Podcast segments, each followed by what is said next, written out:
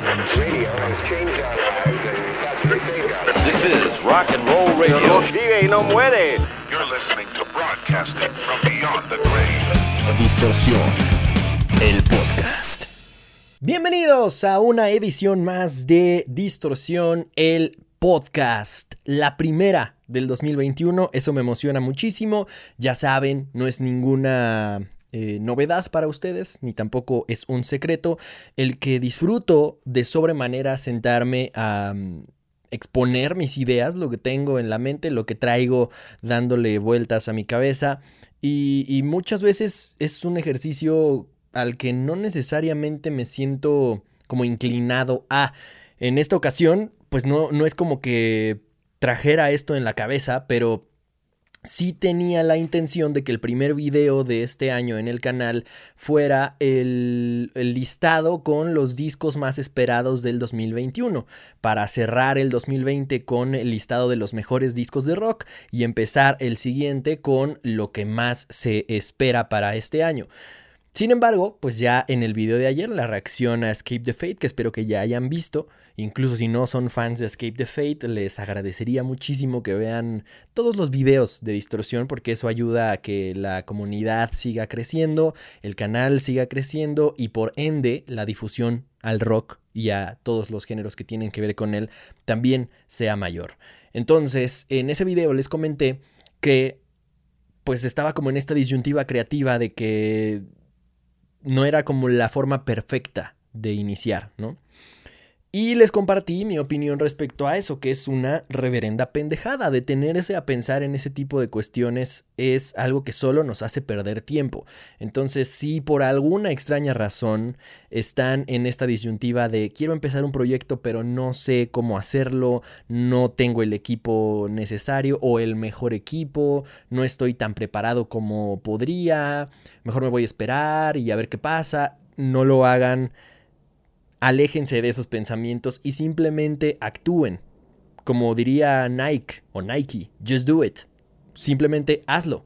Esa es la mejor forma, valga la redundancia, de hacer las cosas. Las ideas no valen nada. Las ideas todo el mundo las puede tener y a todos seguramente se nos ocurrió Uber antes de que existiera. Sin embargo, el que lo ejecutó y ni siquiera el que lo ejecutó primero, sino el que lo ejecutó mejor, fue el que terminó llevándose el crédito. Entonces, sin preocuparme por ese tipo de nimiedades, lancé la reacción de ayer porque era un video que ustedes habían pedido mucho en mis redes sociales, arroba soy Alexis Castro, y ustedes saben perfectamente que este espacio, y no me refiero solo al podcast, sino distorsión, está hecho por y para ustedes. Así que lo que ustedes me pidan sobre todo si se repite en un número importante, estará reflejado en forma de contenido, eh, ya sea en el podcast o en el canal de YouTube o en mi programa de radio todos los jueves en punto de las 4 de la tarde, hora Ciudad de México, a través de la señal de ruidoblanco.fm.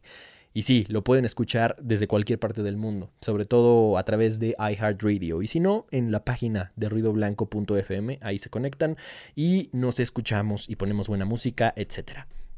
Entonces a lo que iba con todo esto es que ya salió ese video, no me preocupé por si era la forma perfecta de empezar el año y el día de hoy tocaba podcast. Entonces dije, bueno, pues si no va a quedar hoy tampoco el video con ese listado, pues sí podría hablar un poco sobre lo que creo que viene para el 2021, no en cuanto a los álbumes específicos que más se esperan, sino qué tendencia viene, ¿no? Eh, hemos hablado en, en los distintos espacios de distorsión, eh, he hablado al respecto de cuáles son mis impresiones de la industria musical y no es ningún secreto que todos los que hablamos de música, no solamente yo, o sea, el mejor ejemplo es el Chombo, que últimamente ha dado mucho de qué hablar, sobre todo desde la reacción a uno de sus videos que hizo Soundtrack y después, como yo hice la reacción Inception, que a varios no les gustó, pero a muchos otros les encantó.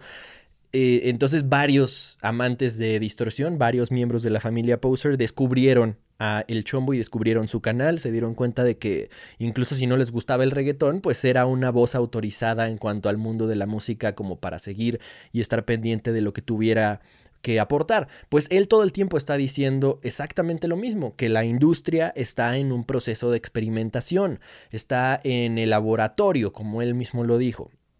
Y yo lo he dicho en muchos momentos y por, distintas, eh, por distintos motivos. Entonces, eso ya ha quedado claro, al menos acá en el podcast.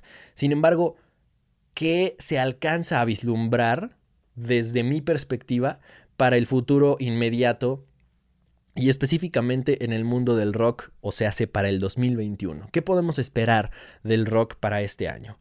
Yo creo que es más claro que en muchos otros años lo que la industria pretende consolidar. Y es que, a ver, vamos a ponernos en, digamos, vamos a poner en contexto las cosas, vamos a organizar las ideas.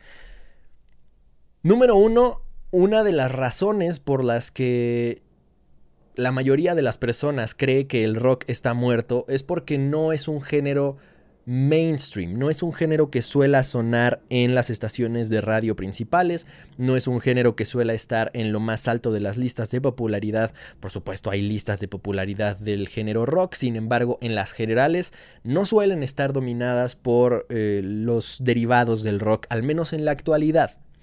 Sin embargo, sí hubo varios momentos en la historia en los que el rock lo dominó todo de forma comercialmente hablando. Y a pesar de eso, hay mucha gente que hoy en día sigue diciendo que el rock no debería de venderse, que el rock nunca se ha vendido, que el rock siempre ha sido, no sé, como alguna especie de, de puro o algo similar, como, como si esa pureza, entre comillas, le diera una superioridad moral. Y esos son los fans que terminan haciéndole más daño al género, por supuesto, porque son los que terminan sintiéndose superiores ellos mismos por consumir ciertas bandas y entonces son los primeros en desacreditar todo lo demás que la gente alrededor de ellos escuche, ¿no? Es como muchos comentarios que abundaron en la lista de los mejores discos de rock de acuerdo a su servidor que publiqué justo el 31 de diciembre, hubo varios comentarios. No fueron la mayoría, pero hubo varios comentarios porque nunca faltan de gente diciendo, vaya gustos de mierda, hermano. Eso ni siquiera es rock. ¿Dónde está los hijos del metal? ¿Dónde está el heavy nopal? Esas sí son bandas de adeveras. Y sí existe heavy nopal, por cierto, escúchenlos. El Chai Rock es muy fan de heavy nopal.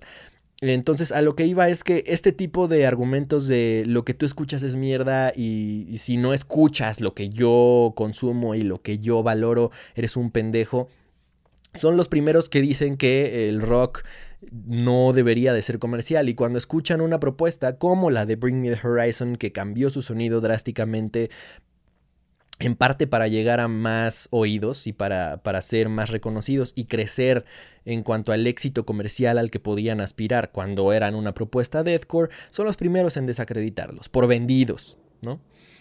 Entonces, digamos que hay gente que no entiende que este tipo de propuestas que son exitosas comercialmente hablando le hacen mucho bien al género. Y no quiere decir que te tengan que gustar, no quiere decir que tenga que ser todo eh, movimiento que va enfocado hacia el éxito comercial tenga que ser positivo. No, no es así. Hay muchas bandas que se van más hacia el camino comercial y que no lo hacen tan bien o que no tienen el éxito que esperaban nada más por hacer su sonido más agradable o más digerible. Punto número uno.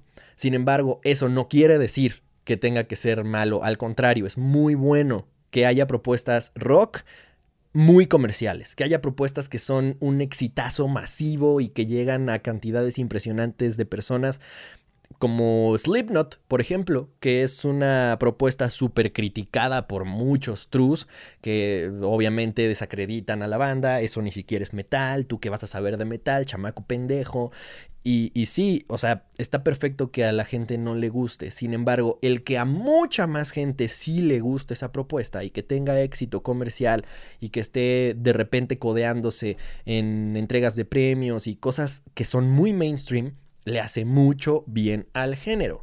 Entonces, eso es como, como lo que quería dejar establecido, porque me parece que el hablar de que el rock vuelva a tener relevancia, a todas estas personas les pasa como desapercibido que si de verdad quisieran que el rock fuera de nuevo tan exitoso como en los noventas, por ejemplo, entonces tendrían que aceptar que a la gran masa de gente le terminaría gustando y que habría propuestas así de comerciales y que en lugar de criticarlas y tirarles mierda, debería de celebrarlas, incluso si no les gusta. Entonces, habiendo puesto en contexto eso, a lo que quiero llegar es que hay una ventana que me deja ver que el 2021 podría ser un muy buen año para el rock. Sin embargo, no de la forma que a mí me gustaría, aunque claro, la industria no tiene que hacer las cosas de la forma en la que a mí me gustaría. Varios de ustedes saben que el pop punk es un género que no disfruto especialmente. No quiere decir que no me guste. Hay muchas propuestas pop punk que me gusten. Sin embargo, me parece muy repetitivo, me parece muy cliché, me parece que está ahí todo el tiempo, digamos, nada más haciendo refritos de lo que ya tuvo éxito y que al ser un género de fórmula es muy fácil replicarlo o es muy fácil hacerlo. A tal grado que, o sea, podría agarrar la guitarra y componer una canción pop punk ahorita. Y no porque yo sea el gran compositor que México esperaba, sino porque es muy sencillo, es muy fácil de hacer. Normalmente son puros acordes, ni siquiera necesitas un riff y son letras muy sencillas, hablar de la juventud, de sentirte vivo, de salir a patinar, cosas así. Y, no está mal, por supuesto, para todo hay un público, sin embargo no es especialmente lo mío. No quiere decir que lo odie, ¿ok? Simplemente no es uno de mis géneros favoritos. A pesar de eso me gustan mucho, mucho bandas como All Time Low, como en su momento Fallout Boy, cuando eran más parecido a este género. Actualmente me encanta lo que está haciendo Neck Deep y hay muchos artistas que están retomando esta tendencia. Ahora, esta cuestión de que lo retro está de moda no es algo nuevo. Sobre todo en el 2020 la industria fue súper descarada al respecto. En, lo anglo, o sea, en la música en inglés, se fueron a los 80s. Ahí tienen el disco de The Weeknd, que es 100% ochentero. Ahí tienen el disco de Dua Lipa, 100% ochentero. El disco de Miley Cyrus, 100% ochentero. Y solo son los primeros tres ejemplos que vinieron a mi mente. Sin embargo, son tres artistas de lo más mainstream y los tres estaban haciendo cosas súper retro a los ochentas. Sintetizadores ochenteros, bajos super funky y, y sigue sonando algo actual. Lo que quiere decir que no es un refrito de lo que en aquel momento sonó. Es una forma de traer de vuelta esas tendencias, adoptarlas y, mezclarlas con la tecnología actual, con las tendencias actuales. De repente suenan más hip hop, suenan más incluso urbano o reggaetón, a pesar de ser anglo. Y pues es, como un refresh, ¿no? Es darle un revival a todas estas tendencias ochenteras. Fueron súper descarados al hacerlo. Y en los 90, en, en español, perdón, en la música en español se fueron a los noventas, no se fueron a los ochentas, se quedaron en los noventas y hubo canciones que literalmente eran o sampleos de canciones que fueron exitosísimas en los noventas o simplemente eh, el sonido específico de la misma forma que lo hicieron estos artistas con los sonidos de los ochentas pero se quedaron en los noventas en, en español. Y pues no sé, o sea, incluso hay algunas mezclas entre lo anglo y lo español, como una colaboración que hizo los Black Eyed Peas con J Balvin, en donde es una es un remix o un sampleo de The Rhythm. This is the rhythm of the night. Oh, oh. Es una canción que yo escuchaba cuando estaba súper morro, ¿no? Creo que tenía como dos años, tres años y ahí la recuerdo como... Y obviamente ya más adelante la escuché en estaciones de clásicos, de esas que ponen como en el dentista. Y mm, no quiere decir que les guste o no les guste, nada más lo estamos poniendo como para mapear qué fue lo que pasó en la industria, qué nos ofreció la industria musicalmente hablando en el 2020. En el 2021, a mí me parece que es exactamente igual de descarado lo que están planeando hacer que lo que lo fue el, retomar las tendencias de los 80 el año pasado. ¿Por qué? Al cerrar el 2020 se lleva a cabo un evento en Times Square en Nueva York que es digamos, el escenario más grande del mundo en ese momento. Es como presentarte en el medio tiempo del Super Bowl, solo que esto es algo que se transmite en la televisión y desafortunadamente hoy, o mejor dicho, en, este, en esta situación actual, no pudo haber público. Normalmente Times Square está hasta el culo de gente y por eso se vuelve un escenario aún más importante. El artista que toca en Times Square en Año Nuevo es literalmente o el más exitoso eh, del mainstream en, aquel, en ese momento o una gran apuesta de la industria de la música. ¿Y quién se presentó en Times Square en el 2020, a finales del 2020, para cerrar el año? Pues ni más ni menos que Machine Gun Kelly, mejor conocido como MGK. ¿Qué quiere decir esto? En mi opinión, quiere decir que la gran apuesta del mainstream en anglo en cuanto a géneros alternativos se refiere es el pop punk. En el 2020 aparentemente iba a haber como un revival del emo y varias bandas apostaban para hacer las cartas fuertes, entre ellas obviamente el regreso de My Chemical Romance. Sin embargo, parece que no terminó de concretarse al menos con música, aunque sí estuvo como muy en tendencia. No hubo los suficientes lanzamientos de nueva música gracias My Chemical Romance, como para que realmente se consolidara como tal. De lo que sí hubo, sobre todo al final del año, encabezados por Youngblood, por MGK, fue mucho pop punk. ¿Quiere decir esto que la industria está planeando un, un revival del pop punk? Yo creo que sí. Y otro de los grandes indicadores para, atreverme a afirmar esto es que sacaron de la congeladora a Avril Lavigne. De, ¿Desde hace cuánto no escuchábamos hablar de Avril Lavigne? Yo, si no mal recuerdo, estaba por ahí de la prepa, algo así, y, y, ya ni siquiera era pop punk lo que hacía Avril Lavigne. O sea, de cuando estaba Complicated todavía sonaba en los 10 más pedidos de MTV y lo veía cuando llegaba a mi casa de la primaria o de la secundaria. Entonces tiene toda la vida de inactividad esta mujer que es hermosa, sin duda alguna, canta precioso, pero le da como asquito tomarse fotos con contacto físico con sus fans porque pues no le vayan a pegar algo y, y pues eso es muy gracioso. Si no lo han visto, busquen fotos en internet de Avril Lavigne Meet and Greet y van a ver cómo no abraza a nadie y siempre sale así como despegada con cara de ya acaba con esto, toma la foto, así, es muy gracioso.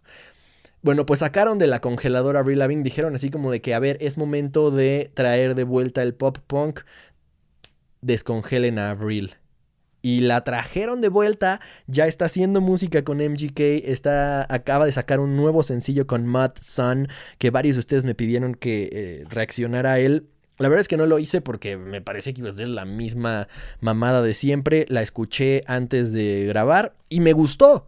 Me gustó muchísimo.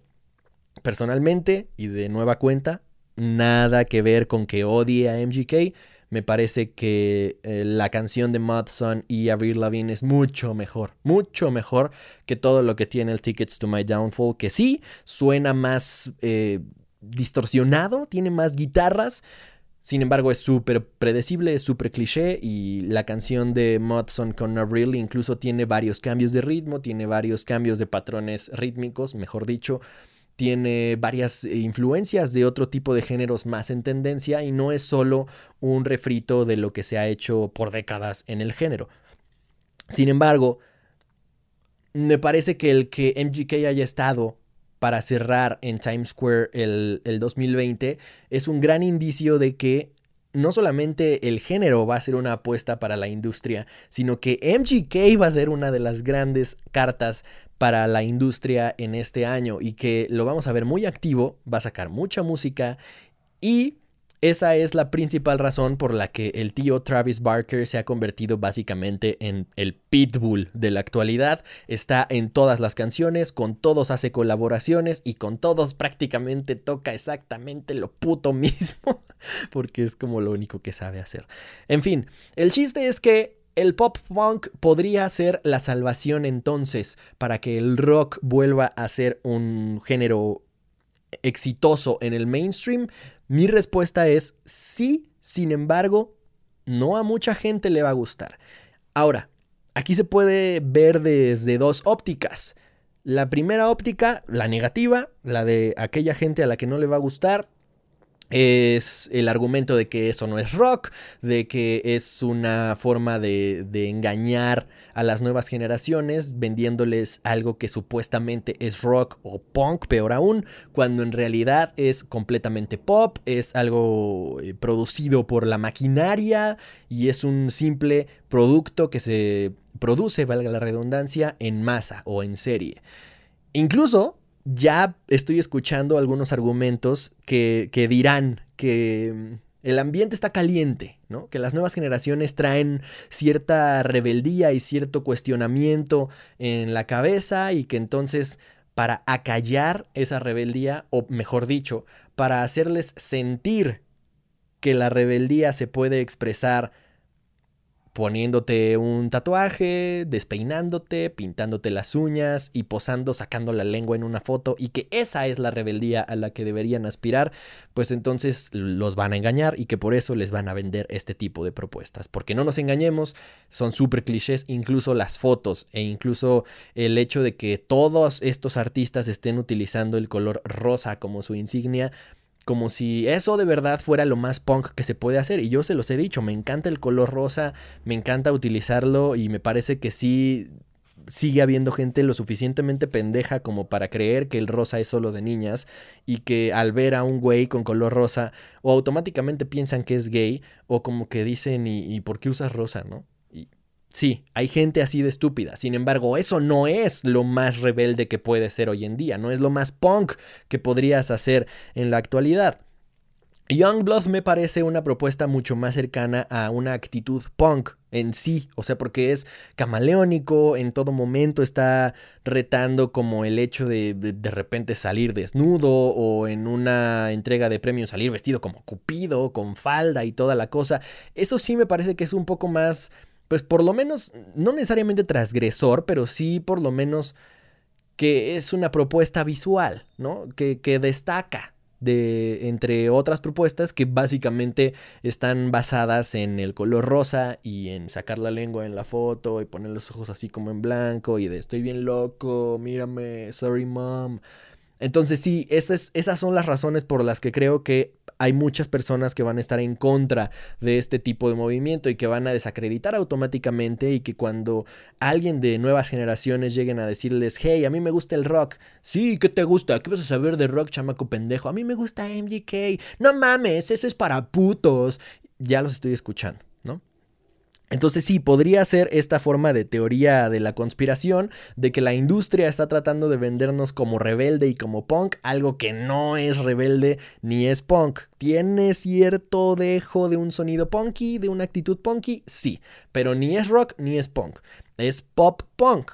Es un derivado de, sin embargo, no termina de ser una propuesta 100% rock ni, ni el que MGK esté en lo más alto de la lista Billboard va a implicar que el rock esté en lo más alto de la lista Billboard. Sin embargo, hay una segunda forma de ver este tipo de cosas. Pues hay muchas, ¿no? Supongo, pero yo identifico una segunda muy clara, que es la que a mí me gusta más. Atención aquí, porque varios de ustedes piensan que no tolero a MGK, que me caga y que por eso hablo mal de su música. Para nada, lo he dicho en muchas ocasiones, simplemente me parece cliché, repetitivo, algo muy predecible y que se descifra en la primera canción. Sin embargo, sé que hay mucha gente a la que le gusta tanto el pop punk que pues no está esperando absolutamente nada más que pop punk y, le parece increíble que haya propuestas así teniendo éxito comercial. Esa es la segunda fórmula, la segunda forma, perdón, de ver este tipo de revival.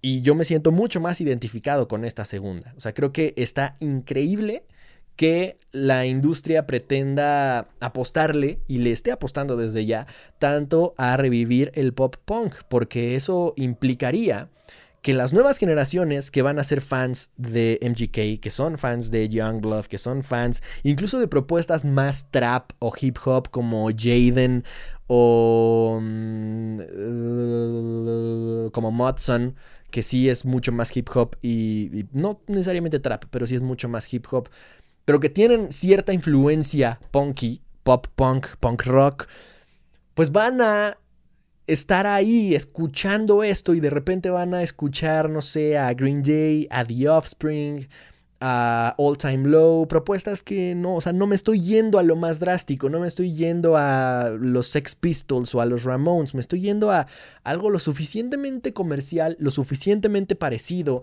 al punk pop que están haciendo hoy en día estos, estos embajadores del revival, como para decir, hmm, eso se parece a MGK, eso se parece a Youngblood, se parece a Jaden. Los voy a escuchar y cuando menos se den cuenta ya están escuchando otro tipo de propuestas, incluso podrían terminar escuchando, entonces sí, punk de a de veras, a los Sex Pistols, a los Ramones, a The Clash, aún mejor. Y sí, eso creo que podría ser una gran esperanza para el rock en este año. Creo que el que existan este tipo de propuestas, independientemente de si te gustan o no, debería de ser algo celebrado, debería de ser algo visto con, con, los mejores ojos, porque a nosotros como amantes del rock, digamos que lo que más nos conviene es que el rock tenga el suficiente éxito, no como para que más gente lo escuche, no como para que sea reconocido, porque a los que amamos el rock no necesitamos que venga una masa de gente a decirnos, si es cierto, es bueno el rock. No nos importa, seamos claros en eso. O al menos no debería importarnos, ¿no? Sé que hay gente que sí pretende pelearse con reggaetoneros o estupideces así y decir que una música es mierda y que solo la otra es chida. A mí no me interesa ese tipo de debate porque ni siquiera es un debate. Lo que me interesa es que si al rock le va bien, más propuestas rock van a surgir automáticamente. Entonces yo creo que el que este tipo de propuestas sean una apuesta tan clara para la industria, al menos anglo, va a implicar automáticamente que haya más propuestas similares, que haya más propuestas en otro tipo de géneros a las que el mainstream le preste atención, ya sea disqueras, que firmen nuevas bandas, ya sea medios de comunicación, que por cierto, la semana pasada vi que Alternative Press, que es como el medio más importante que se especializa en este tipo de escena, en toda la escena del Vans Warp Tour, hoy extinto, que descanse en paz, mencionó a Say Ocean. Say Ocean, la banda conformada por, por los chicos de mm, los Shotgun, ¿no? Bueno, no sé si estén los dos, pero sí Piña. Eh, entonces mencionó a Say como una banda, digamos, a seguir. Como una canción que podía ser como un himno del verano en cuanto al pop punk se refiere y los incluyó en una lista en su revista y en su publicación, obviamente en la versión en inglés lo que implica automáticamente que un nuevo público descubra a la banda y que incluso sin entender lo que están cantando disfrute de su música. Y eso me parece que es exactamente lo que podría pasar este año, pero a gran escala. No solamente con bandas latinas o nacionales acá de México, sino con propuestas de todo el mundo, con propuestas que ya sea suenen a pop punk o sean simple y sencillamente rock. Sin embargo, al estar esta bandera del punk pop eh, ondeando por lo más alto del mainstream, pues tendrían mucho más atención y mucho más oportunidades de, de, llegar a firmar con una disquera, de ser publicados en un medio de comunicación y eso sería lo mejor que le podría pasar al rock. Por eso es que he alabado tanto lo que están haciendo estos artistas. Por eso es que hay tantas reacciones a la música de Youngblood, por eso es que lo piden tanto, por eso es que disfrutan tanto de la música de MGK, porque de alguna u otra forma es una propuesta lo suficientemente amable y comercial como para introducirte al mundo del rock. Y en lugar de que la gente que tanto detesta lo que hoy está teniendo éxito comercialmente hablando, celebre a estos artistas y entienda lo que están haciendo por el rock, les tiran mierda les tiran mierda por ser posers, por no ser rock, por eh, vestirse de rosa y entre muchos otros argumentos así de estúpidos. Entonces yo los invito a que, digamos, vean con otros ojos, con, desde otra óptica, eh, lo que está pasando con este tipo de artistas y me dejen, me dejen saber qué es lo que piensan al respecto de esta de esta propuesta, de esta hipótesis que les presenté en el episodio del día de hoy, porque a mí me parece muy, muy interesante. La verdad es que yo sí eh, era claro que se identificaban a estos artistas en lo más alto de las listas de popularidad. Sin embargo, no pensé que se fuera a ver de forma tan clara que sí son una apuesta para el presente y futuro inmediato del mainstream en, en, cuanto a la música anglo se refiere. No creo que vayan a llegar o que vayan a estar a la altura de los presupuestos y del impulso que le han dado a um, los antes mencionados como The Weeknd, Dua Lipa, etc. Sin embargo, el simple y sencillo hecho de que consideren a uno de esos artistas para estar cerrando la noche de Año Nuevo en Times Square, incluso sin público, ya habla de la importancia y del reconocimiento que le están dando. Que no son los artistas más pesados, por supuesto que no. Que es una forma industrializada de revivir un género, lo es, por supuesto. Sin embargo, hay de dos. O te sigues quejando de que no es rock y de que está de la chingada, o lo valoras como aquellos que pueden abrirle la puerta a nuevas generaciones para enamorarse del rock. Y entonces sí, terminar descubriendo otro tipo de propuestas que o suenen más punk o simplemente suenen más rock y ya. Hay dos formas de ver esta situación, sin embargo, lo que a mí me parece muy claro es que existe, que está pasando y que el 2021 puede ser el año del revival del pop ¿Qué opinan ustedes? Déjenme sus comentarios en YouTube si es que están viendo ahí o en mis redes sociales, arroba soy Alexis Castro, si es que están escuchando en Spotify o cualquier otra plataforma de podcasting. Muchas gracias por formar parte del viaje desde el tiempo que lleven acá. Gracias por comenzar el 2021 conmigo, con Distorsión. Gracias de verdad por todas sus muestras de cariño. Vamos por mucho más este año. Y así como el pop punk y como estos artistas, si no les gusta lo que está pasando aquí en Distorsión, si no les gusta que nada más hable de propuestas comerciales, eh, sin importar la rama del rock de la que hable, pues entonces creo que también hay dos opciones. O valorar que hay un espacio que está creciendo en el que 100% se habla de propuestas que tengan que ver con el rock o seguir tirando mierda para que entonces, como los cangrejos, nos jalemos en lugar de ayudarnos a que el rock gane más reconocimiento en la actualidad. Les recuerdo que yo soy Alexis Castro, que el rock o el pop punk, supongo, me los acompañe.